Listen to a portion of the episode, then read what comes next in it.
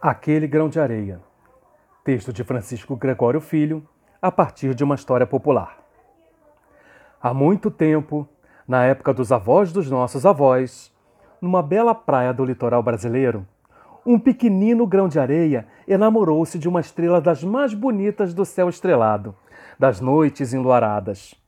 Eu pisco, ela pisca. Pisco com o direito e ela pisca. Pisco com o esquerdo e ela pisca Pisco com os dois olhos e ela pisca. Ela é minha namorada. Ela está piscando para mim. E o pequenino grão de areia convidava os outros grãozinhos para escolher uma estrela a namorar. Os outros olhavam para aquele grãozinho com desdém e debochavam das atitudes dele.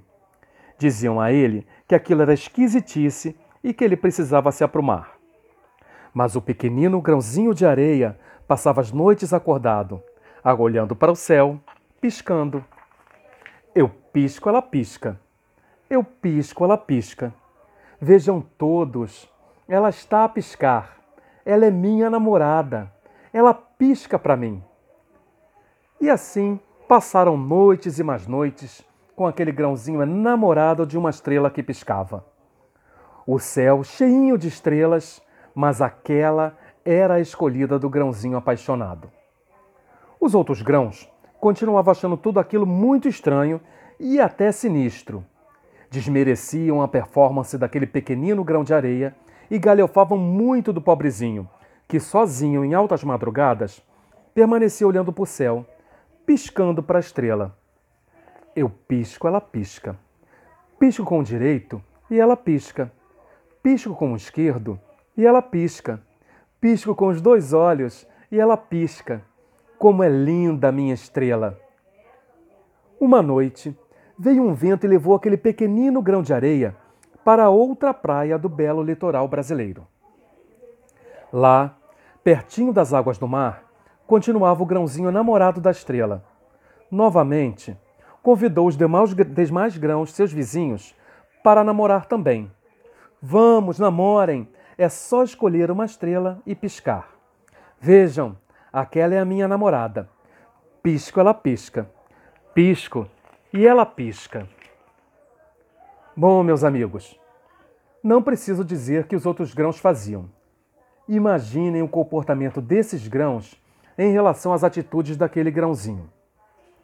Fato é que de repente uma onda mansa quebrou na praia e as espumas das águas deixaram o enamorado todo molhadinho, todo espumado, o grãozinho de areia continuou a piscar. Eu pisco, ela pisca. Ela é linda.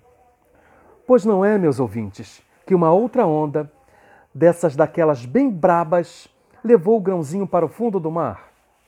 E foi aí, nesse instante, que todos os outros grãos viram uma estrela caindo.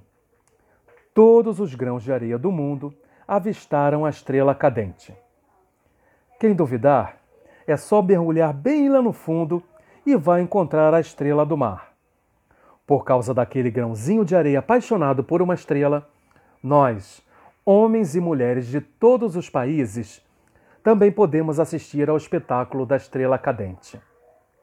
Dizem até que nesses momentos podemos fazer três pedidos que eles serão atendidos. É o que dizem. Viva o grãozinho de areia! Viva! Aquele Grão de Areia, uma história popular adaptada pelo meu querido e mestre Francisco Gregório Filho, no livro Ler e Contar, Contar e Ler.